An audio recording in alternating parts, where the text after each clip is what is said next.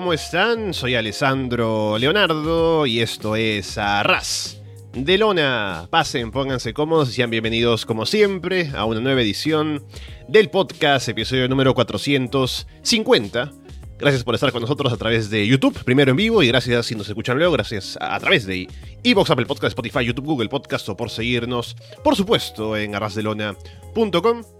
Es un episodio este importante, uno de los grandes del año, ya que estamos en el inicio oficial del Road to WrestleMania, con uno de los pay-per-views que son los más reconocibles de WWE, con el Royal Rumble, esos combates con los que ya tenemos viendo los ganadores, una mejor idea de al menos algunos de los combates que estarán en la cartelera de WrestleMania.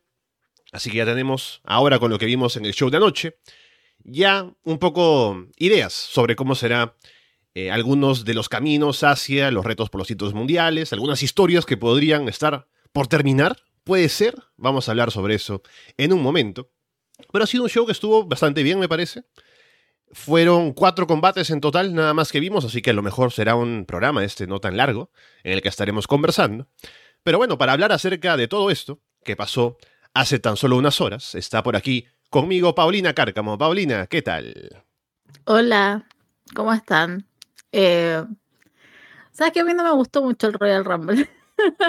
no me gustó, creo que había empezado muy fuerte. voy a adelantar un montón a lo que tengo. De literal, este programa va a durar 15 minutos. Eh, pero, a ver, el femenino me había gustado al principio, algo pasó entre medio.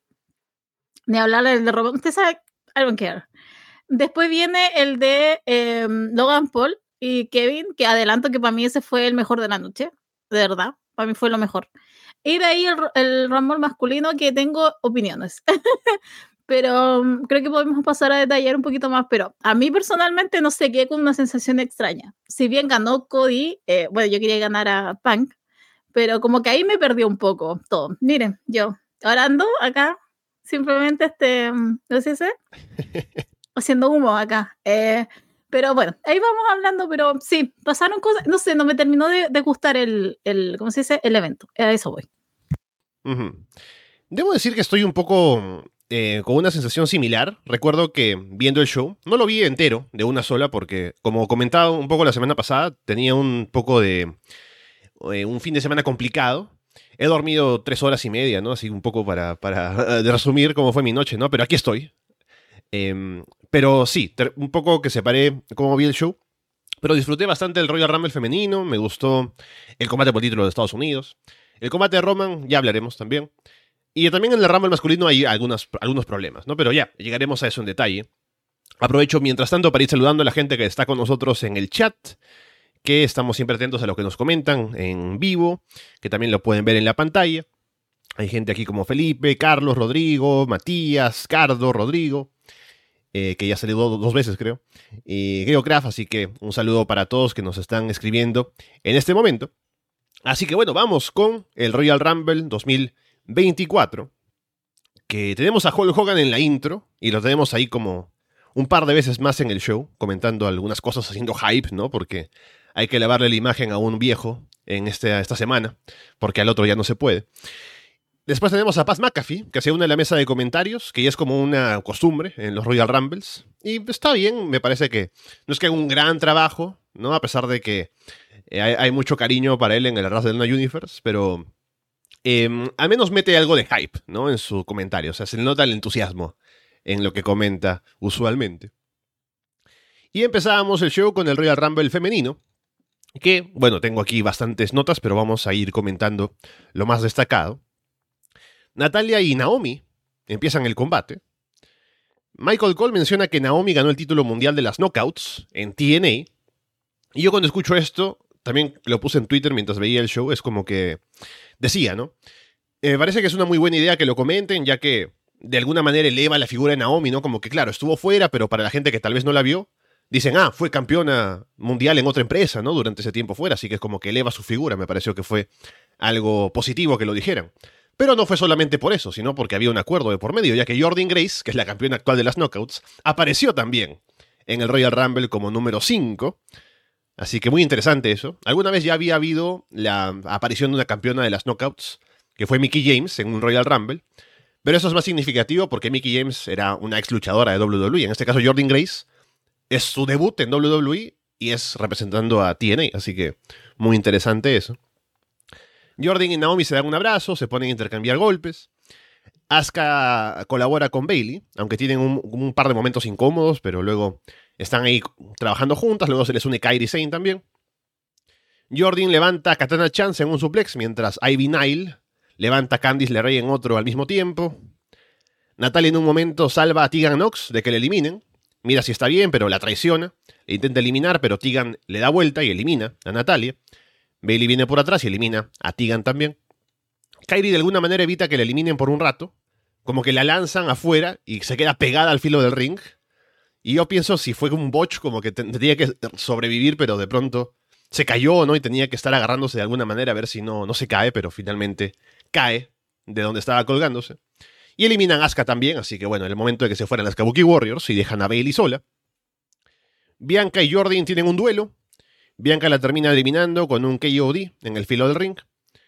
Casi hacen caer a Chelsea Green afuera del ring, pero Piper Niven llega para salvarla. Naya Jax llega para eliminar gente. Naya y Piper se lanzan una y otra sobre Chelsea. Todas se unen para querer eliminar a Naya, pero Naya las empuja a todas. Naya lanza katana en un gorila press sobre la gente eliminada afuera. Alba Fire les aplica una doble Gory Bomb a Selina Vega y Shotzi. Artruth de pronto se mete al ring durante la entrada de Valhalla. Naya lo saca del ring y Adam Pierce viene a llevárselo. Shayna lanza a Selina en un powerbomb desde el filo del ring sobre Alba en el piso. Roxanne Pérez entra en el 27. Naya luego lanza Shotzi en Powerbomb hacia afuera también sobre Michin y Shayna. Y está Naya ahí, ¿no? Justo en ese momento como luciendo muy fuerte, eliminando gente. Y de pronto Jade Cargill debuta en WWE en el número 28. Jade tiene un careo ahí con Naya Jax. La levanta sobre sus hombros, le lanza la lona. Le aplica una bicycle kick y la elimina con un slam por encima de la tercera cuerda. Tiffany Stratton aparece en el 29 y entra a lucirse bastante bien. Liz Morgan es la número 30. Las últimas en el ring son Bailey, Bianca, Liv, Naomi, Tiffany, Becky y Jade. Bianca y Jade tienen un, careo, la gente se levanta bastante con eso. Jade elimina a Becky y Naomi. Como que a Naomi la mueve ahí para que patee a Becky que estaba en el filo y luego elimina a Naomi. Luego Bailey elimina a Tiffany y Bianca porque tenía a Bianca en el filo y Tiffany le jala la coleta a Bianca para intentar sobrevivir y luego las empuja a Bailey a ambas para botarlas, así que se pelean al final solamente las que quedan Bailey, Liv y Jade, las tres en el filo del ring. Liv termina eliminando a Jade con un Oblivion en el filo hacia afuera y Bailey empuja a Liv al final solamente para hacerla caer y llevarse la victoria, así que será Bailey que vaya al main event de WrestleMania. Sí, eh, quedo dando un par de cosas que porque se me va a olvidar todo lo que pasó en el Rumble femenino. Pero obviamente hay puntos importantes. Primero que todo, creo que el público anoche fue muy malo. no hubo reacción, o sea, no hubo mucha reacción. No digo que tenían que volverse locos en algunos casos, pero sí sentía como que el público no estaba un poco, o estaba muy, muy frío. Después ya con la llegada de Pat McAfee, eh, a mí me gusta, así que fue entretenido por lo menos tenerlo ahí. Em, ahora, ¿cómo empezó? Me gustó dije Natalia, porque aparte Natalia venía con una corona y yo dije, ya, tenemos a Charlotte, pero supongo que tenemos a Natalia. Fue como muy raro todo eso. Y después ya cuando ingresó Naomi también. Y creo que también podemos empezar con el tema de la música, porque, por ejemplo, yo no, yo no, no, no, no caché inmediatamente que era eh, Naomi. Quedé como muy, ¿qué? incluso, no sé, se me pasó a alguien por otra, por otra gente en la cabeza, porque no fue Naomi. Entonces quedé como, ah, me, como ya. llegó un momento, claro, un momento como que recordar, ¿no? Esa era la música de, Naomi, ¿no? Yo recuerdo que estaba justamente en ese momento, me levanté porque dije, ah, van a entrar dos, ¿no? entonces voy a ir por un vaso de agua. Y estaba caminando a la cocina y de pronto escucho, ¿no? La música de Naomi. Y me, detengo un momento y digo, espera, ¿qué? Y regreso y digo, ah, esto es, es Naomi, ¿no? Y ahí reconocí, claro, es Naomi, ahí está volviendo a WWE. Es que sabes que yo creo que por eso igual mató mucho el hype en ese minuto, porque entró y era un. aparte que todas las músicas estaban genéricas. Eso fue un problema en la noche, muy genérico todo. Y claro, entra y después recién cuando empieza. Ahí recién notamos que era Naomi, fue como, ah, ya, ok, bien. empezaron bien, de ahí como iban entrando, y yo con Jordi me volví loca, porque fue como, wow, fue la sorpresa de la noche, y yo estaba, sí, vamos, o sea, obviamente uno sabe que no va a ganar, pero yo por lo menos, porque la última impresión que yo tenía de Mickey James cuando estuvo en el Rumble es que no duró nada, o hizo muy poco, pero que fue el hype del momento, pero sería eso. Y con Jordi no, o sea, Jordi estuvo su buen rato, cuando llegó ese enfrentamiento con Ivy Nile, de verdad yo lo estaba esperando. ahí me faltó un poco más como eh, de, de, Ivy, me faltó el sentido del show, del espectáculo. Como que ella no notaba un poco como que estaba muy perdida o estaría muy nerviosa, no lo sé. Pero estaba como muy perdida ella en el, en el momento y, y, Jordan como que estaba buscando esa interacción y se sentía como, pero te juro que para mí ver a Jordan Grace ahí fue una fiesta. A mí me encanta ella que no se iba, no se iba, a ser como la última vez y no sé si habrá algo más preparado, pero de verdad que a mí, eh, Alessandro, si soy súper honesta, para mí este fue el highlight de la noche, de verdad. Eh, así que, no, de verdad, súper bien ahí Jordan Grace. Em, lo de Chelsea Green también me encantó, o sea, fue una fiesta para mí, porque hubo un minuto en que estaba muy muerto todo iba como muy una progresión y de repente, por ejemplo, llegó Jordan, ya después, después fue como bajando un poco, entró Chelsea Green y con todo este, este sentido cómico que tiene, te, te, levantó mucho, sobre todo cuando chocaba con Piper, chocaba con Nia Jax, entonces por lo menos te hacía reír y sacarte un, minuto como de, de, de que las otras simplemente se estén golpeando. A Nia Jax, cuando vi que estaba como sacando gente, como que se estaba haciendo odiar demasiado, llegó un punto que era obvio que era por Jake Cargill.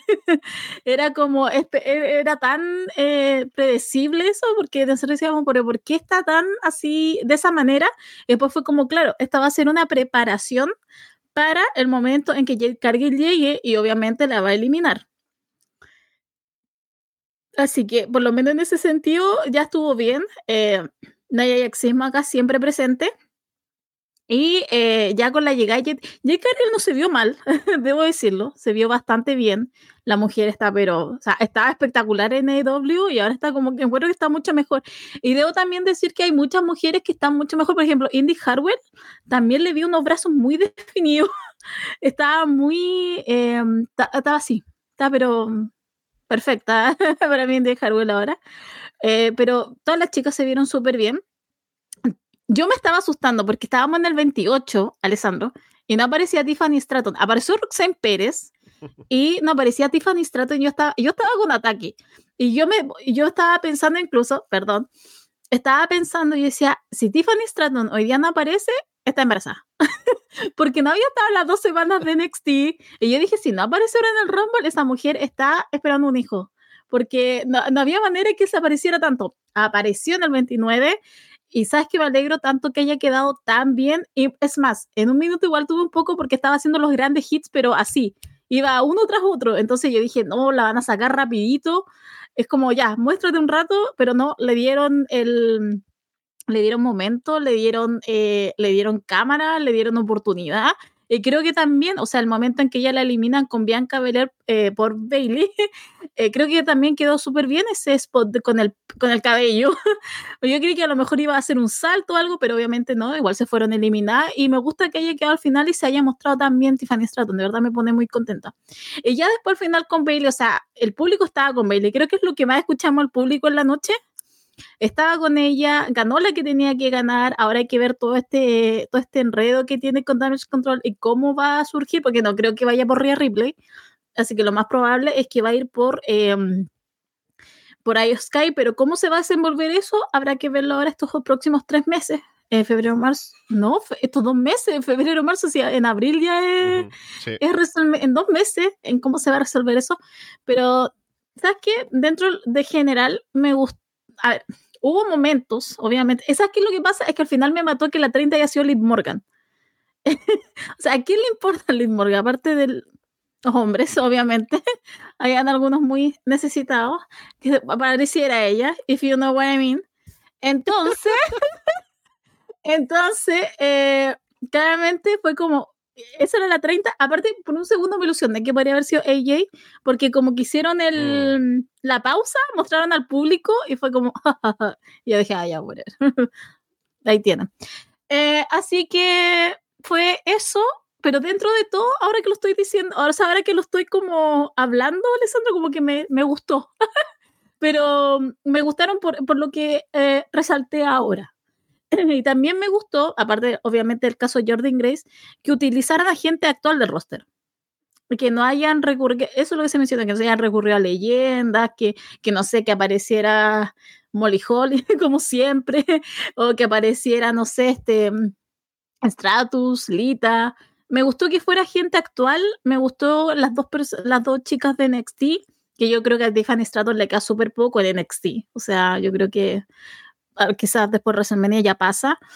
Pero de verdad, de verdad, de verdad que me gustó, ahora que lo estoy hablando un poco más, eh, creo que varias, varias se mostraron bien. Eh, Maya, obviamente, de, de que creo que fue la que más rápido salió, pero que le importaba a Tigandox, y ni hablar de Valhalla, que obviamente estaba preparando el momento para Arthur, también que estuvo bastante entretenido, que igual despertó bastante.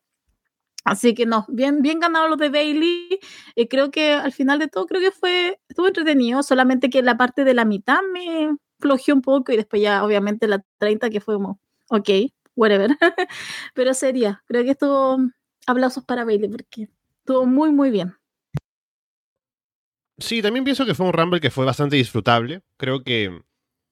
Sobre todo la seguidilla de las últimas ingresantes, ¿no? Si bien Liz Morgan, como número 30, no es tan impactante como un nombre más grande o alguna sorpresa o algo así.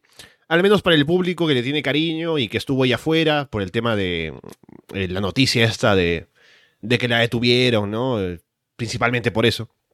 Y también, no sé si también una lesión, creo que hubo de por medio. Entonces, el tiempo que, estuvo ahí afuera y que la gente estuvo extrañando verla tal vez, y tenerla aquí como número 30 volviendo. Entonces creo que también eso como para darle al público ese bonito momento de tenerla de vuelta, de saber que está ahí otra vez. Me parece que no está mal tenerla ahí como última ingresante. Claro que tal vez no es el gran momento que podría haber sido si hubiera habido otra, pero tampoco que no tenemos a otra, ¿no? Ese es el problema haber guardado allí hasta el final, por ejemplo, podría haber sido una forma, pero creo que tampoco habría sido tan efectivo como fue tenerla desde el momento en el que entró. No, tal vez no habría tenido un impacto tan sostenido como tenerla unos números antes, como fue, como lo hicieron. Así que al final creo que el orden estuvo bien, pero creo que fue una seguidilla de entradas al final que no tuvo el Rumble masculino, por ejemplo. Creo que se cayó un poco en la parte final cuando entra Ricochet, por ejemplo, en el 28, creo, y digo, ¿para qué entra Ricochet acá? ¿no? ¿Qué me importa? Pero bueno, eh, saludos para Ricochet, que está bien la familia, ¿no? Pero ¿qué me importa que Ricochet sea el 28? Ah, pero bueno. Voy a adelantar un poco. Sí. Voy a adelantar un poco, y ni siquiera fue lo más indignante de ese rombo masculino. Porque, ya, pero, pero lo vamos a hablar, pero creo que no fue lo más indignante que entrar Ricochet. Sí, eh, creo que el, el, femenino mantuvo mejor la atención hasta el final. Y la ganadora también me parece que es bastante merecida con Bailey. Y además creo que da bastante juego, como ya decías, con la dinámica con Damage Control, que ya ha habido roces, ha habido cosas ahí que han sido siempre raras con Bailey, con todas las demás, como que hay siempre una distancia, pero no se dice.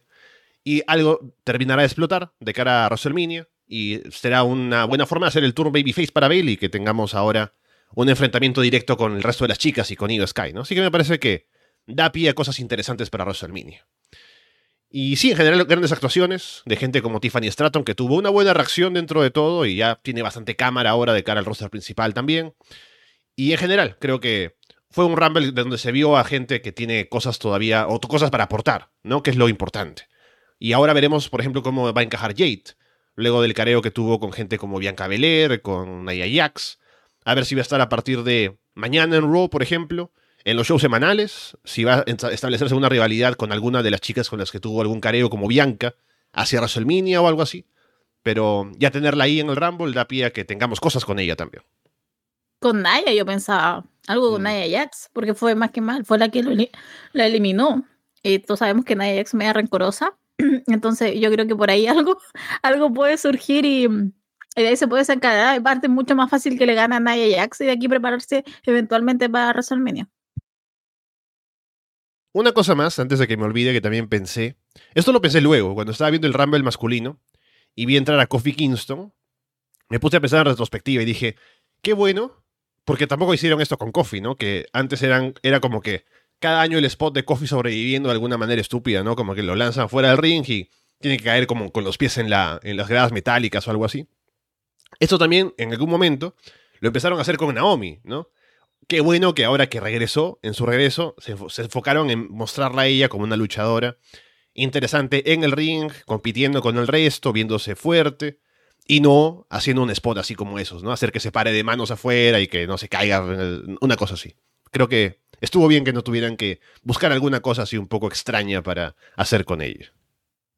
No, y aparte igual creo que, no sé por qué, pero a Katana también lo estaban utilizando en eso, por lo menos en mm, NXT. Que cuando habían oportunidades de Royal o algo así, ella era la que estaba haciendo esos spots. Y yo también me sentí como, uff, ya no tenemos que aguantar esto. Y se fue y se fue nomás. Porque igual estaba esperando mucho cuando cayó Kingston. Yo dije, ¿de quién se va a agarrar o qué va a hacer? Y no, cayó y simplemente se fue. Y creo que fue lo mejor. Bien, lo siguiente en el show fue el combate por el título mm, indiscutible, universal de WWE. Roman Reigns, Randy Orton, AJ Styles y LA Knight. Había una intro especial de Slim Jim, preparada para la entrada de LA Knight, así que vino bien la renegociación para que volviera el patrocinador. Randy, AJ y Knight empiezan todos atacando a Roman. Randy lanza a Roman en un back suplex sobre la mesa de comentarios. Knight lanza a AJ ahí también. Knight y Randy luego se pelean ahí afuera y Randy también termina lanzando a Knight encima de la mesa. Roman toma el control en el ring, lanza a AJ en un gran back body drop. Knight salta a la tercera cuerda para aplicarle a AJ un superplex. Knight atrapa a Roman en el BFT, pero AJ rompe la cuenta. AJ le aplica el Styles Clash a Roman, pero Knight rompe la cuenta.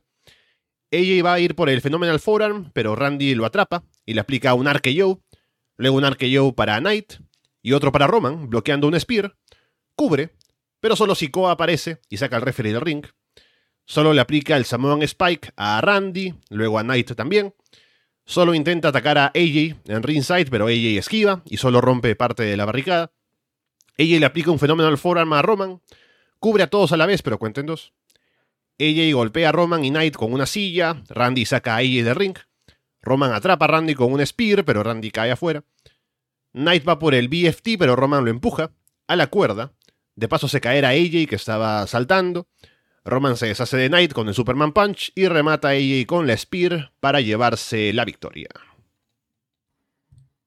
A ver. ¿Cómo hago esto para que suene que me interesó, aunque sea 1%? Em, a ver, yo no lo iba a ver de frentón, Alessandro. O sea, yo me había dado vuelta y había con mi celular, había como empezado a verlo. Literal, yo estaba así, mira, la tele está ahí atrás y estaba así porque soy una niña de 8 años, que no, si no me gusta, no lo veo. Em, ya después dije, ya, ok, hay una oportunidad acá, voy a ver qué tal, porque igual está, ahí está el Randy Orton, siempre ha sido favorito, entonces, en esa, porque para qué estamos con cosas, sabíamos que iba a retener Roman, sabíamos que se iba a meter solo Sikoa, sabíamos que iba a haber algo del árbitro, entonces son cosas ya sabidas, Sandro. uno tiene la seguridad que el día tiene 24 horas, ya uno sabe que Roman Reigns va a retener con ayuda de solo Sikoa matando al árbitro. Entonces, estaba con eso, pero igual como que me puse y ya dije, ok. Debo decir que es de lo menos aburrido que he visto Roman en todo este tiempo, de verdad. Eh, pero no fue gracias a él, fue gracias a los otros. Fue AJ Styles, o sea, perdón, pero wow, no sé, especulo nada, pero no sé qué se está metiendo. o sea, hay varios que se están metiendo cosas. Especulo nada, pero algo están haciendo. Me se vio muy bien. Randy Orton igual. Yo igual quería que ganara Randy Orton y creo que algo hubiera cambiado si que Randy Orton hubiera ganado, pero no pasó. Y eh, bueno, LA Knight también aportó lo suyo. Yo creí que LA Knight iba a estar solamente para agarrar el pin y no fue así porque se lo llevó AJ Styles. Así que al menos ahí tuve una sorpresa. Pero no voy a ser tan dura con este combate como ya me predisponía un poco a hacerlo. Eh, hubo acción, estuvo entretenido, fue corto, fue, creo que duraba más la entrada que lo que duró el combate. Oye, porque las entradas no, no, entre Randy Orton y Roman, Dios santo, o sea, pueden apurarse un poco más y ya sabemos cuál es el resultado. ¿Nos apuramos, por favor? Fue too much.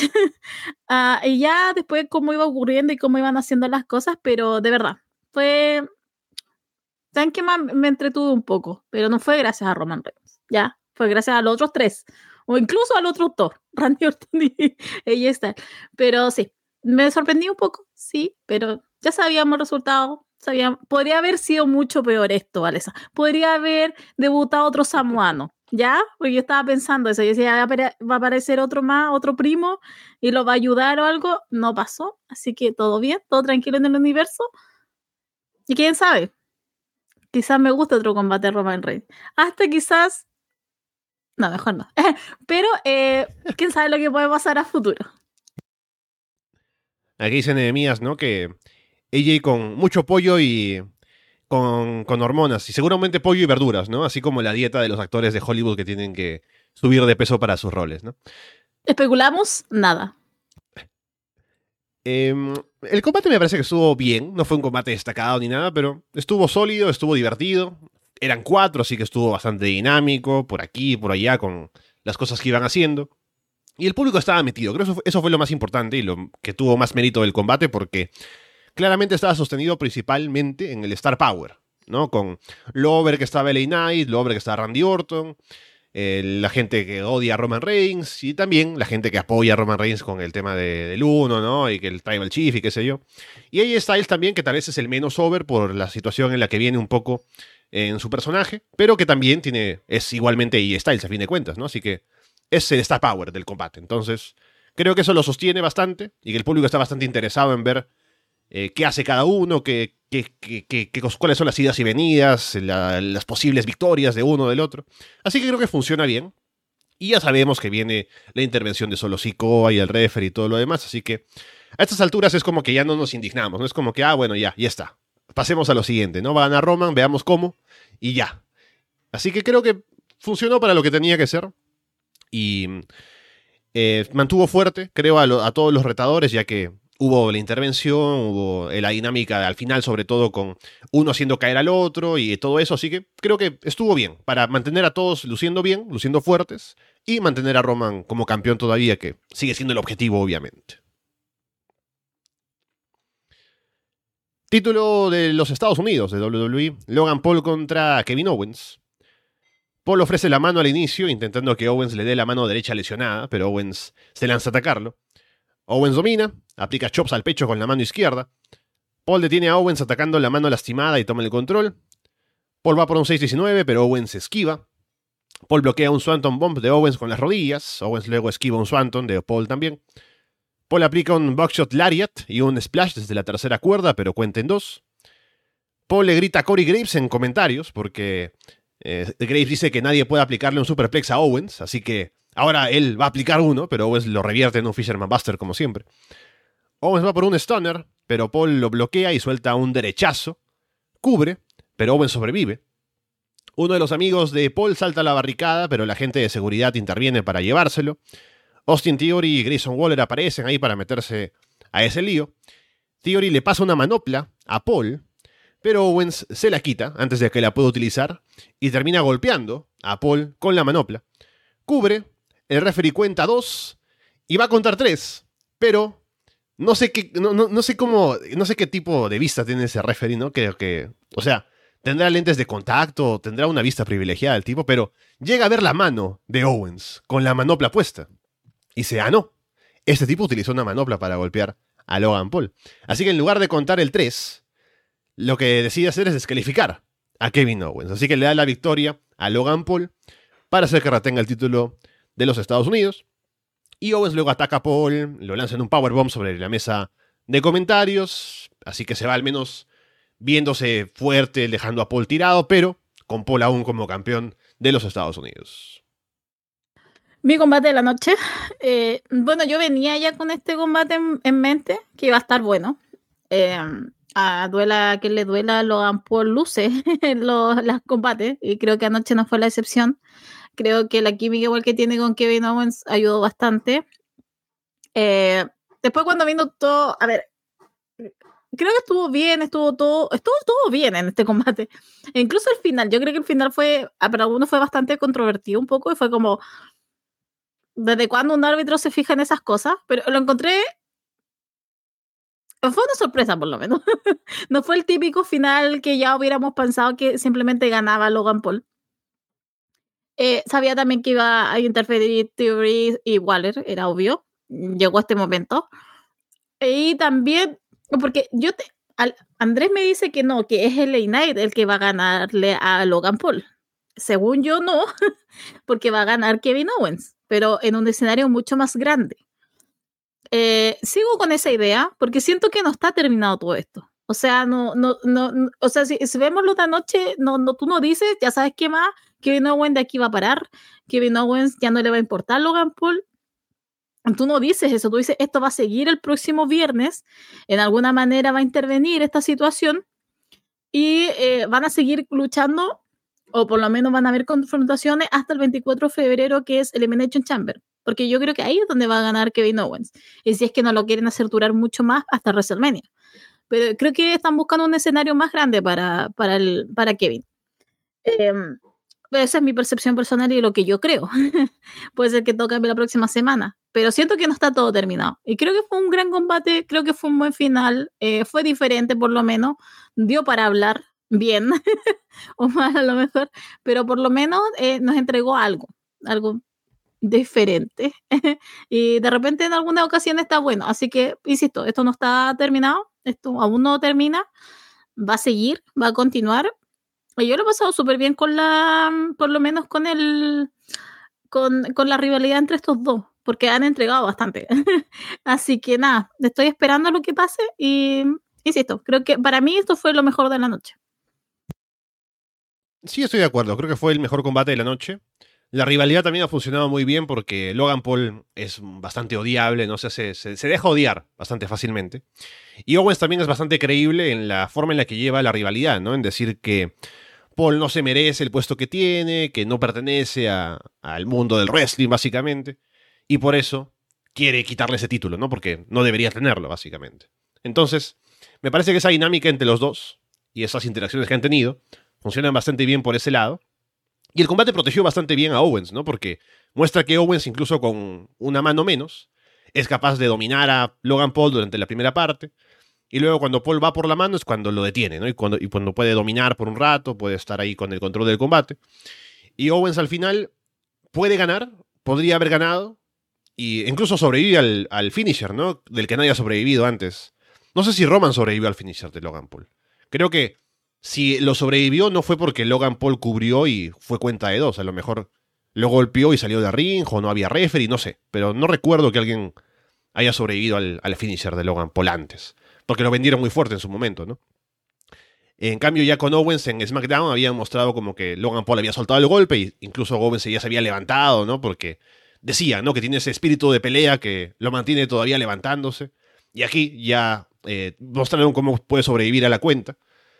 Eh, así que eso también. Y luego él podría haber ganado, pero hubo ese detalle, ¿no? De la manopla. Entonces. Y además al final termina lanzando a Paul a la mesa. Entonces Owen se vio muy fuerte aquí. A pesar de la derrota, lo protegieron como para dejarte claro, a dejarlos claro a, los fans, que Owens está por encima de Logan Paul. O sea, no hay ninguna duda de que Owens es un mejor luchador que Logan Paul y en la mayoría de las veces que se enfrenten, Owens debería ganar, porque es Kevin Owens y ha sido luchador de top por años, ¿no? Pero, por cómo se dieron las circunstancias, Logan Paul ganó esta vez, por descalificación. Así que me parece que por ahí también, para cuidar a Owens, para añadir al hate, ¿no? A todo el hit que trae Logan Paul y para mantener el reinado, que querrán mantenerlo, si no es hasta Australia, seguramente hasta WrestleMania. Me parece que funciona para ese objetivo. Y aparte fue un buen combate, así que creo que no tengo ninguna queja con lo que hicieron entre los dos anoche. Bien, con eso entonces, a ver si tengo algo más en los comentarios. Bien. Vamos entonces con el Royal Rumble eh, masculino. Los que empiezan son Jay y Jimmy Uso, que tienen un momento ahí de mirarse dramáticamente, ¿no? Cuando van a enfrentarse y la gente responde bastante bien al enfrentamiento de los hermanos. Grayson Waller entra después haciendo una promo, insultando a Jay y se une a Jimmy ahí para atacarlo. Andrade aparece en el puesto número 4 y la gente reacciona bien, no como, no, no tanto, pero hay buena reacción para Andrade al verlo ahí. Carmelo Hayes entra en el número 5. Más tarde Santos Escobar se acerca a Andrade, le da un abrazo, quiere hacer el gesto de los ingobernables, pero para luego traicionarlo. Pero Andrade se da cuenta y termina peleando. Carlito aparece, le escupe su manzana en la cara a Santos y lo elimina. Bobby Lashley entra a matar a todo el mundo, buscando especialmente a Carrion Cross, y lo elimina. Todos se unen para eliminar a Lashley. Cross lo jala desde afuera para hacerlo caer. AOP se meten a la pelea también. Street Profits también vienen, así que hay, un, hay una trifulca afuera. Finn Balor apenas entra, elimina a Carmelo, que estaba ahí atacando a Dominic. Cody Rhodes entra en el número 15. Bronson Reed elimina a Andrade, así que a lo mejor se arma algo por ahí. Cody elimina a Nakamura con un Crossroads en las cuerdas. Gunther entra a matar gente. Levanta a Reed en un body slam. También tiene un careo con Cody, recordando la final del año pasado. Bron Breaker entra en el número 20. Elimina a Jimmy, a Finn Balor. Tiene un duelo con Gunther. Eso lo menciono porque he escuchado muchas veces eh, contigo, Paulina, hablar de. Claro, Bron Breaker, el favorito de Shawn Michaels, ¿no? El, el, el, que está ahí como elegido para ser alguien importante en la empresa para próximos años, obviamente, ¿no? Por todo el protagonismo que le han dado en NXT. Y claro, entra aquí para eliminar a gente importante como Jimmy Uso, a Finn Balor, para tener un careo con Gunther, ¿no? Y otras cosas que hace después, así que se ve un poco de eso por ahí. No sé si quieres mencionar algo aquí o continuamos. Eh, Sí, no, em, se vio bastante fuerte. Sí, voy a, aprovechar de, decirlo al tiro, si no me voy a explayar mucho. Eh, a ver, lo hizo muy bien Bron Breaker. Em, se vio bien porque eliminó a gente, como tú decías, a Jimmy Uso, a Finn Balor. Creo que si no hubiera pasado justo que entró JD McDonald's, em, si no hubiera pasado eso, hubiéramos visto más, eh, eh, más creo que más abiertamente que eliminó a Homos, el solo. Entonces, pero quedó como una bestia, lo que es Bron Breaker. Em, yo no sé cuál va a ser el camino de él. Creo que todavía le queda un rol en NXT y creo que lo mejor que hablamos de él de, mm, con Andrés es que eh, tiene que subir con Corbin, porque la gente lo tiene que conocer en otra faceta primero y tiene que ser un poco más lúdico porque si entra de frentón eh, va a ser un poco, no sé, creo que no lo puede llevar también. Pero él dijo, eh, porque vi una entrevista exclusiva un poquito antes, un poquito antes, eh, que hablaba de que él está en la mira del, que él está viendo al Judgment Day, que porque recordemos que el que lo eliminó fue Dominic Mysterio. Eh, es lamentable lo que pasó esta semana con Brock Lesnar. porque todos, creo que había una, había una, realmente creo que había una mentalidad, o por lo menos en nuestros sueños, de que él era el hombre que lo iba que lo iba a retirar. Eso no va a pasar. ya no se va a hablar de todo eso. Estoy... Ah, ya hablaremos de ese tema algún día, Alessandro. Eh, pero eh, sí, creo que estaba llamado para eso. No sé ahora cuáles serán los planes para Bron Breaker, pero el hombre está preparado para grandes cosas. Y creo que anoche fue una instancia crucial para que la gente que no lo conocía lo conociera y comience ya a resonar un poquito más el nombre Bron Breaker en lo que ya fue NXT y en lo que va a ser ahora el main roster. Si acá en el chat veo que mencionan, por ejemplo, Christian, Rodrigo, lo de Braun Breaker, a lo mejor cubriendo lo que Lesnar habría hecho en WrestleMania, ahora que tal vez no estaría, en camino a WrestleMania, quiero decir, y también en este Rumble, eh, eh, viendo que Lesnar tal vez no, no, podría participar por lo que está saliendo en cuanto a acusaciones que lo involucran a él también. Así que bueno, eh, sería una oportunidad que podría aprovechar, ¿no? Igual pienso que habrían utilizado a Braun Breaker, ¿no? Porque obviamente quieren impulsarlo también como figura para el futuro. Pero sí, a ver qué tanto la ausencia de uno puede potenciar lo que pueda hacer el otro. Bueno, es que antes de, terminar eso, porque todos hablan del spot que tiene. Para mí, el que rellenó el espacio de Brock Lesnar fue Pat McAfee. honestamente yo creo que no tenían a nadie más y como que dijeron ya, ¿a quién metemos? Y yo creo que ese fue el Yo creo que Bron Breaker estaba, porque al final utilizaron dos nombres de NXT, tanto las mujeres como los hombres. Y creo que ahí está el lugar de Brock Lesnar. no creo que haya sido cualquiera de los otros chicos. Yo creo que fue el de Pat McAfee, que fue como ya métete a esto, que honestamente, y lo voy a hablar al tiro, me indictó bastante. O sea, es que no, no lo encontré gracioso, lo encontré insultante de verdad que no me, de verdad que fue como, ¿y por qué no, no utilizar ese, ese momento para poner a otra persona? Porque yo creí que iba a entrar Julius Creed. De verdad, yo creí que a lo mejor se le iban a jugar por ahí y no pasó. Pero yo de verdad que eso a mí no me gustó lo de Pat McAfee, lo digo al tiro. Sí, ya somos dos, así que bueno, llegaremos a ese momento en un ratito porque estamos cerca. Homo sale en el 21 y Pat McAfee deja la mesa de comentarios para salir en el 32. Y como ve que tiene al frente a Homos y Bron, decide eliminarse solo. Y sí, es un momento que no es gracioso ni nada, así que solamente es como una pérdida de tiempo, ¿no? Y una pérdida de un número en el Rumble. Bron elimina a Homos y Dom aprovecha que Bron se distrae para eliminarlo también. Bron le aplica un spear a JD McDonough en ringside antes de irse. Artruth aparece y mete a JD al ring y hace que lo elimine de inmediato porque estaba lastimado. Artruth se queda en la esquina y le extiende la mano a Dom, como si fuera un combate de parejas. Y Dom no le hace caso, pero cuando Gunther lo agarra en un sleeper hold, busca el tag, ¿no? Truth hace como que espera ahí que venga Dom y Dom llega para darle el tag y entra Truth a hacer el comeback de John Cena. Pero Gunther lo detiene. Damian Priest luego entra y va directamente a golpear a Truth y sacarlo del ring. CM Punk entra en el número 27. Drew McIntyre entra en el número 29. Gunther elimina a Jey Uso. Sami Zayn es el número 30. Parecido al caso de Liz Morgan, ¿no? Es como. La gente tal vez esperaba que venga de Rock, ¿no? Y yo decía. Sería bizarro que salga y sería una locura, ¿no? Pero me ponía a pensar, justamente decía, ¿quién falta para que salga número 30? Decía, ¿va a salir de Rock? No creo. Y luego me puse a pensar justamente en el caso de Liz Morgan y digo, a lo mejor es algo parecido. ¿Quién está fuera por un tiempo? Ah, Sami Zayn a ver cómo lo recibe la gente, ¿no? Porque es un tipo también bastante querido. Y lo recibieron bien, aunque también creo que esperaban otra cosa, pero bueno. Los últimos en el ring son Cody, Punk, Sammy, Drew, Priest y Gunther. Sammy elimina a Priest, Drew elimina a Sammy. Gunther y Drew compiten para ver quién aplica chops más fuertes. Gunther a Cody y Drew a Punk. Drew les aplica Claymores a Gunther, Cody y Punk. Drew se, pone a hablarle a Punk, que, dice que ya no es el mismo de hace 10 años, que mira que ahora yo, yo soy el que tiene control sobre ti, qué sé yo. Y Punk aprovecha todo ese diálogo para levantar a Drew y eliminarlo. Cody luego elimina a Gunter, así que tenemos a Cody y a Punk cara a cara al final. Y hay mucho drama, ¿no? Como que están ahí luchando y hay pausas y qué sé yo. Cody aplica un Crossroads, Punk aplica un GTS. Y mucha miradita al logo de WrestleMania también en medio. Sobre todo de Punk, ¿no? Y eso ya me daba pistas como que, ¿por qué tanta miradita y tanta señalada de Punk al logo? ¿No? Es como que digo, bueno, si va a señalarlo, sería cuando gane, ¿no? Así que a lo mejor gana Cody. Bueno, Punk le aplica un pedigrí a Cody. Va por otro 10, dice como que, ah, no, voy no he esperado 10 eh, años como para que me, venga a ganar el hijo de Dusty, ¿no? Y Cody bloquea y dice, no, ya no soy el hijo de Dusty, qué sé yo, y saca a, Cody, a Punk del ring para llevarse la victoria.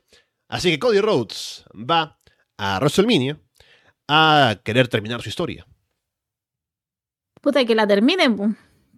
Es que mira, a ver, hablemos primero del Rumble y después vemos como las expectativas y lo que eh, pasó con Cody Rhodes. Eh, primero lo de Jay y Jimmy me gustó. Me gustó que hayan empezado de 1 y 2. Creo que fue bastante bueno. La gente le, le importa a Jay Uso. Y creo que de enfrentarlo con Jimmy, que no es tan querido, fue excelente. Waller haciendo su ingreso a Waller también. me dio mucha risa. Me, me gustó. Andrade, yo creo que Andrade hubiera llegado mucho mejor si hubieran puesto el tema antiguo, porque entró con un nuevo tema eh, horrible, pero horrible, es, es, malísimo, o sea, no, no, no sé cómo eso fue aprobado, no sé por qué uno usan el antiguo. Debe ser algún tema de derechos que no quieren pagarle a los compositores anteriores, porque usualmente cambian los temas por ese motivo. Ah, pésimo, de verdad. No, yo creo que hubiera logrado mucho más si hubiera, por, lo menos lo hubiera pagado para esa vez, si no es necesario que lo pagues de aquí en adelante. Pero bueno, Carmelo Case, me gustó mucho su participación. Lo vamos a hablar eventualmente con Andrés porque el día viernes estuvo Trix Williams en SmackDown y el apoyo que tiene ahora del público, o sea, sobrepasa lo de Carmelo. Mm. es increíble, pero Carmelo se defiende muy bien en el ring. Eso es, muy cuático, Carmelo se defiende muy bien en el ring, trabaja muy bien y lo vimos anoche, hace buenas cosas, pero claro, ahora tiene como gran contrincante que ahora podría ser Trick Williams. Quizás que yo creí que lo iba a ver, hasta hubiera preferido que hubiera estado él en vez de Pat McAfee. Ya será su momento el próximo año. Pero eh, me gustó, por lo menos Carmelo Hay me gustó lo que hizo. Carron Cruz sé que esto me va a seguir toda la vida, pero ese pelo me pasaron cosas, ¿ya? Como que lo vi y lo fue como, fue como, ¿qué? Dios mío, es como, fue demasiado, a mí me gusta el hombre de pelo largo, me cargan, pero fue como, ah, Dios mío, Karen Cross, ah, entendí también a Scarlett, Pero después ya empezó, pero ya después empezó a hacer lo mismo y siempre fue, ah, ya sáquenlo. Y lo saqueron, obviamente. Llegó después Street Profit, llegaron los de AOP, Author of Pain. Eh, así que siguieron su historia ellos ahí. Pero sí, uff, eh, Cross. Eh, voy a dejar hasta ahí. Cody Rhodes, por lo menos lo hicieron entrar temprano. Ya, tenía miedo. Y dije, no, ese que lo van a poner 25, no, voy a hacerlo. Ya, lo pusieron temprano, bien. Eh, sabíamos que iba a ir al final, pero no sabíamos cómo iba a terminar. Breaker ya hablamos, súper bien, muy bien. Gunter también estuvo excelente, como siempre. Y ya con la entrada de Pan, que fue en el 27, me cargó. no me gusta que siempre, como los más esperados, lo hagan entrar al último. Pasó el año pasado eh, con Cody, que lo hicieron entrar el 30. La gente lo está esperando y es como que demoran, demoran. Después ya se le pasa un poco el, el hype. eh, yo quería entrar un poco antes Pan. Después, ya cuando llega el, eh, el enfrentamiento con Drew McIntyre. Drew McIntyre, Dios santo. O sea no, siento que no quedó tan bien con esa eliminación. Em, después ya para llegar con Gunter. Para mí el que, el que más pierde acá es Gunter, honestamente. Porque siento que es muy bueno. Y siento que al lado de Cody y al lado de Cien Pan como que realmente le da mil patadas. O sea, es mil veces mejor Gunter. Y siento que él es el que está perdiendo frente a estos otros dos. Queda Pan, queda Cody. Para mí, honestamente, alargaron mucho el final está bien, tienes un poco de drama, pero es un poco, no necesito la teleserie entera, ¿ya? Como, no tenemos a Roman ahora, entonces vamos a utilizar estos dos. A mí también, cuando en la parte final, cuando Pan comienza a hablar mucho, yo dije, ya, listo, fue, va a ganar Cody. Porque Pan estaba hablando demasiado. O sea, ya era demasiado notorio eh, la situación, al menos para nosotros que lo estábamos viendo en, televisión. Em, honestamente, yo quería que ganara Cien Pan porque me gusta Cien Pan y creo que hubiera vuelto loco el tele. Eh, a Twitter simplemente lo hubiera dejado así eh, volando. Eh, hubiera, gente, hubiera mucha gente llorando. No fue así. Ganó Cody Rhodes. Y creo que esto ya estaba, está hecho el trato desde. ¿Cuándo fue el año pasado WrestleMania? ¿4 y 5? ¿2, 3? Yo creo que el 4 de abril ya estaba listo que el próximo año lo iba a ganar nuevamente Cody Rhodes. Entonces estaba, no había por dónde, ah, por más que llegara a 100 pan, a lo mejor la roca, no le iban a quitar eso y a lo mejor fue parte del trato también, quién sabe. Mi problema es, Alessandro, es que si le vas a dar a Cody Rhodes otro año del Royal Rumble, por favor que este año termine la historia. Porque es que yo te juro que yo no estoy segura si es que va a ganar Cody Rhodes. Ese es mi problema ahora actual. Porque siento y presiento que eh, hay una posibilidad de que Roman retenga. Y una posibilidad real. Entonces, ese es mi problema. Porque si le van a dar a Cody Rhodes por segundo año consecutivo, que esto signifique el fin del reinado de Roman Reigns. Por favor porque encuentro que sería nuevamente un desperdicio. Ya fue un desperdicio el año pasado, no quiero que vuelva a pasar esa situación ahora. Pueden decir que hay una hay mucho menos posibilidad, hay mucha menos posibilidad. Pero no lo veo tan imposible, por ejemplo, que Roman retenga en, en WrestleMania en un par de veces más. Y ese es mi problema con, con que Cody haya ganado. Más que Cody haya ganado, es que de esta situación se puede sacar para que lo, ve, lo que eventualmente va a pasar en WrestleMania va a pasar, vamos a tener reacciones, va a estar entretenido mañana Ro, sí. vamos a ver también qué dice Cien Pan. A lo mejor ya se prepara su camino para el Elimination Chamber, quién sabe, o simplemente se va a tener que conformar con una pelea en, WrestleMania, a lo mejor una pelea chica con Drew McIntyre, no lo sabemos. Eh, pero hay varias historias que se pueden ir tejiendo y pueden ir saliendo de acá. Ya hablamos con Bron Breaker y Dominic Mysterio, eh, Gunter también, porque tenemos que tener un rival para Gunter en WrestleMania. No creo que simplemente lo dejen pasar. Entonces, yo de verdad espero que si van a repetir la misma historia que el año pasado de Cody Rhodes con Roman Reigns, yo espero que este año el resultado sea diferente. Y eso es lo que a mí me, me mató un poco de que haya ganado Cody Rhodes, que siento que va a quedar simplemente no quiero que quede la anécdota de, oh, ganó dos años consecutivos. ¿Para qué? Para que dos años consecutivos pierda frente a Roman Reigns. No quiero eso. Entonces, Eso es lo que me mata un poco de toda esta situación. Sí, creo que eso no puede pasar. O sea, creo que son conscientes en WWE de que si tienen que elevar a una figura, definitivamente, como es el caso de Cody Rhodes, que era el momento el año pasado como para poder hacerlo y lo dejaron pasar porque querían tener todavía a Roman Reigns como campeón un año más. Ahora es el momento. Si no lo hacen ahora, creo que la figura de Cody se va a quedar en un nivel como con un techo y no va a elevarse más porque no han querido dar ese paso con él. Y creo que con todo lo que he hecho este año, demostrando lo popular que es, lo bueno que puede ser como figura, tanto en el ring, también como fuera, como representante de la empresa, con entrevistas y demás, en general, con cómo se presenta él, ¿no? Como un tipo de empresa, que tú lo ves ahí como en AEW, ¿no? El tipo que puede ser la cal, el representante, todo. Es al que, en el que puedes confiar como para darle el título y tenerlo ahí, haciendo cosas eh, en representación de, de, la marca, que es tu empresa. Entonces creo que es el momento para dar ese paso en WrestleMania con él y elevarlo eh, justamente haciendo que termine con el reinado de Roman Reigns. Ahora, eh, debería ser ese el camino, seguramente, y lo que va a tener Cody como decisión, que ni siquiera va a pensarlo, ¿no? Porque no va a querer ir por ser Rollins. Ah, entonces, ya veníamos con bastante hype por esa posibilidad el año pasado, y será eh, responsabilidad ahora de él y de Roman, de las promos, y seguramente de lo que quiera meter un poco de historia en medio, para meternos el hype otra vez. ¿no? no solamente con el hecho de que nos quieran decir ya va a terminar el reinado y por eso hay que emocionarse, sino que alguna cosita más por ahí, ¿no? Que nos pueda ya convencer de que es un combate especial, que hay que vale la pena verlo y vale la pena ver si Cody lo gana esta vez. Algo que le dé un poco más de picante.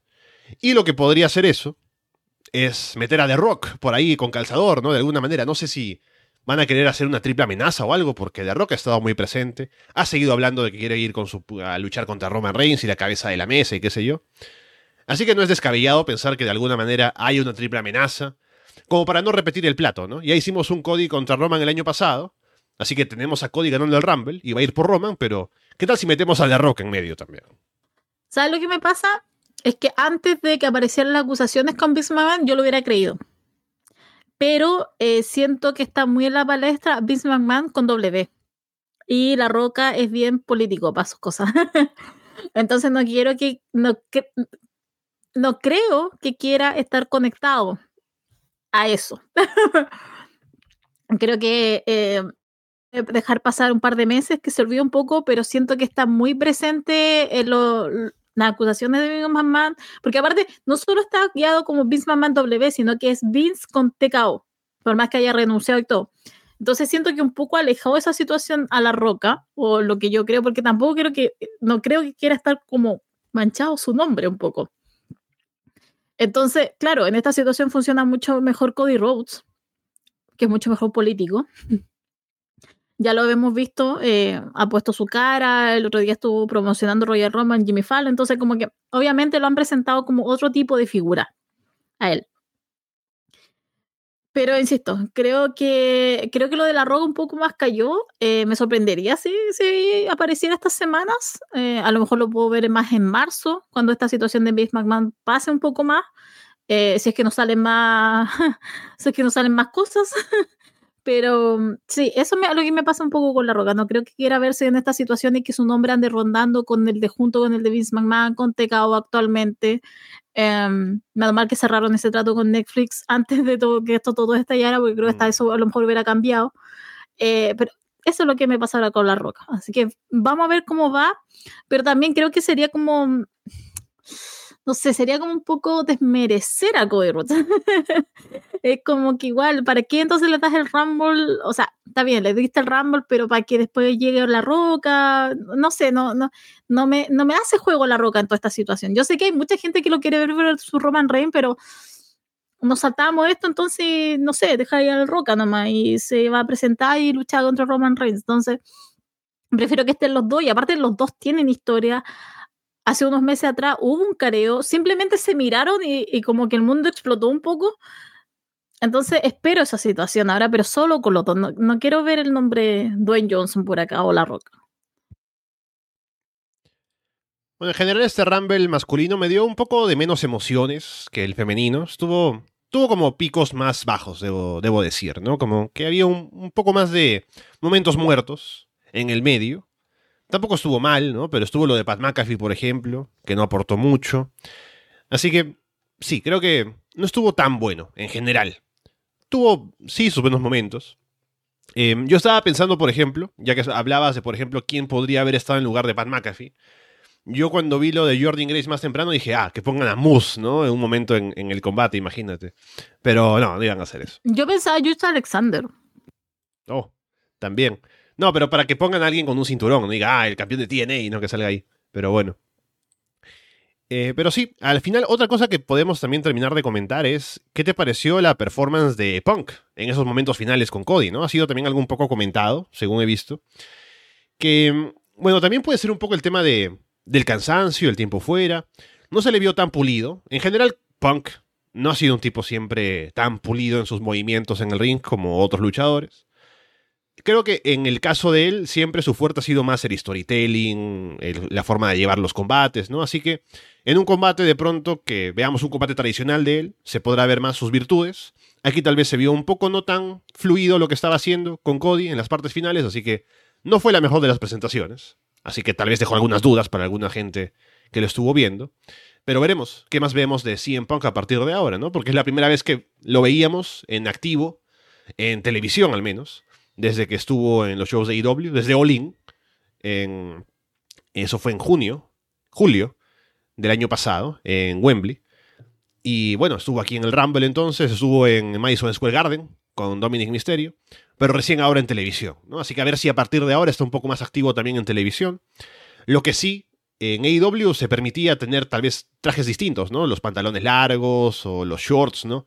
Aquí me imagino que quiere mantener el look que tenía cuando estaba en WWE antes, no solamente con los calzoncillos. Así que a ver si también, también eso le, beneficia en la apariencia o no, cuando ya se nota un poco la edad. Pero bueno, ahí está CM Punk en el ring.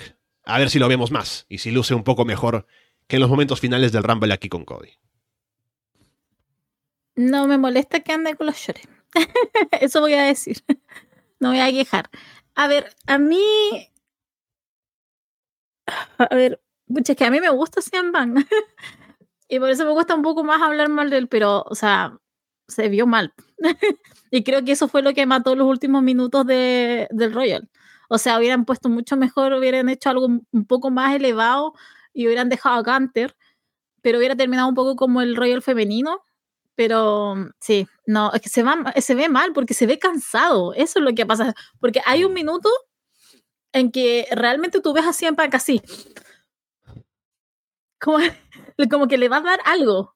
Eh, entonces aquí, no sé, si uno fuera Triple H, si, yo creo que en, esa, en ese sentido creo que tiene mucho más visión John Michaels, por eso que igual es celebrado todo lo que ha hecho en NXT, yo empezaría pero a mover los hilos para que empiecen a meter gente joven, porque tú tienes a Bron Breaker, es máquina, Carmelo Hayes, esos chicos son máquinas, yo tengo mis opiniones con Trick Williams. Me cuesta mucho que te están a decirle trucos Guillermos.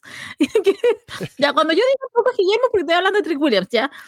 Em, entonces, tú ves a esta gente muy joven que da mil veces mejor y que te puede llevar a ilusionarte o puede llevar como, wow, mira lo que pueden hacer. Y después tú ves a Siempan que está Entonces te mata un poco. Y fue lo que mató un poco anoche igual la situación eh, de los últimos minutos, porque realmente hay un punto en que yo no sé si se le van a quebrar las rodillas a, Cien Entonces, porque realmente es como que cae. Em, pero sí, a mí de verdad que me... Yo no sé, bueno, ellos saben, tienen sus expertos y deberían empezar a trabajar el tema del cardio, porque es lo que le falta a Cien claramente. Ha trabajado fuerza, está enorme. Especulamos, nada. Eh, y aquí sí que especulamos nada porque el hombre es drug free, entonces, em, pero está mucho más grande, eh, pero pareciera que hubiera trabajado fuerza solamente, porque, insisto, en el carro está mal y creo que fue. Y si más encima lo quieren llevar a un escenario más grande como WrestleMania, en donde él se va a tener que llevar un tú a tú con alguien, va a tener que esforzarse el hombre. Porque, claro, por ejemplo, con Samoyo anduvo bien, pero claro, porque igual había bastantes momentos de, de pausa, de espacio, y a lo mejor lo pueden trabajar con eso. Pero CM Punk, parecía que tenía la mentalidad hace 10 años atrás, entonces cree que él puede hacer todavía todas esas cosas que hace un año no le costaban tanto. Pero ahora ya se ve un poco más cansado y de verdad que acá lo vi mal. Los últimos minutos ya lo vi, ya, lo vi em, pidiendo agüita y aire. Pero sí, va a tener que arreglar esa situación porque si no se nos va a ir a todo el hype y la idea no es esa. Lo va a levantar porque ¿Y sabes qué, Alessandro? Porque siento que ni siquiera las promas ya las está haciendo como buenas. Eh, porque. Bueno, la que tuvo con Cody estuvo buena el lunes. Me gustó esa que tuvieron con Cody. Sí, estuvo buena esa, pero después cuando vuelve como en este plan de corporativo, es donde a mí mm. me baja mucho. Eh, espero, y también anoche pensaba, yo decía, perdió 100 Pan y puede ser esta una buena oportunidad para que em, haga el turno. Y yo creo que le va a servir mucho mejor. Eh, que ya no sigue en este, en, este personaje como de persona normal, que no es ni bueno ni malo. No, yo creo que aquí puede ocurrir algo y realmente se va a hacer el, el giro y vamos a ver al 100 pan malo. Y es lo que espero. Pero sí, el hombre va a tener que mejorar porque eh, si no va a dar rapidito el momentum que está teniendo y no es la idea.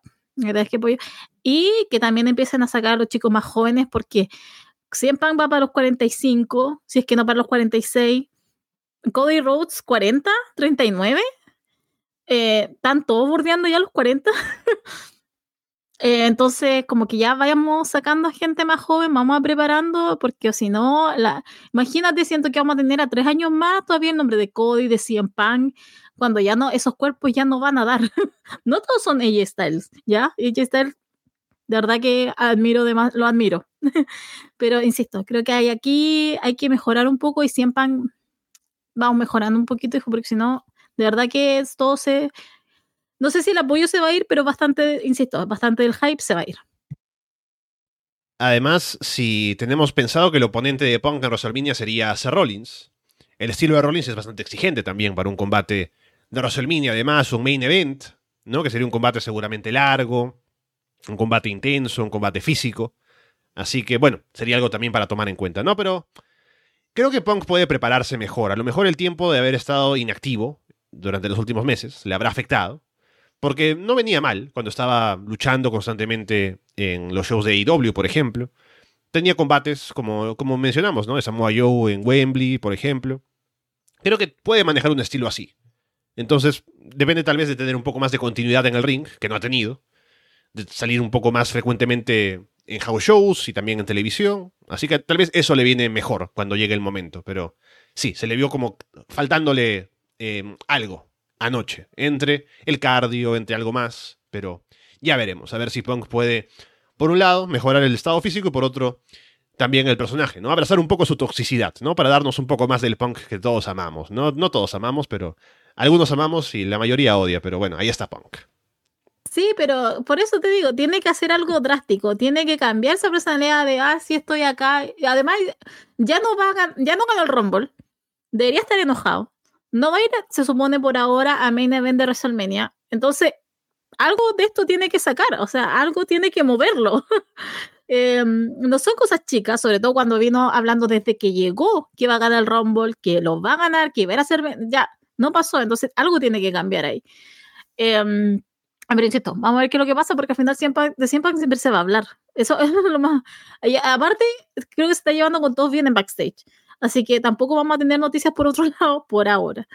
Eh, entonces, que nos mueva un poquito más con su personaje en la pantalla. Creo que, creo que le falta esa, esa picardía, ese picante que, que todos sabemos que siempre puede dar.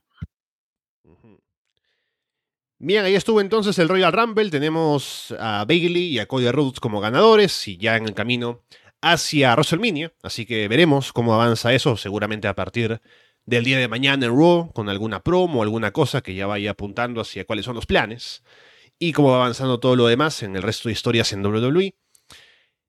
Em, no vamos a hablar todavía de cosas importantes de la semana, como por ejemplo lo de Netflix, que es muy interesante, que quiero dedicarle un buen tiempo.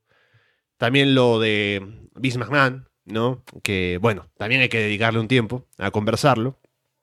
Eh, a ver si salen más informaciones también durante la semana, ¿no? Algunas cosas que se vayan em, desvelando también, algunas decisiones que se vayan tomando. eh, alguna presentación legal eh, más eh, formal también, algún avance también en el tema de juicio, que eso también toma un tiempo, ¿no? Pero ya hay algunas cosas que van avanzando, pero sí.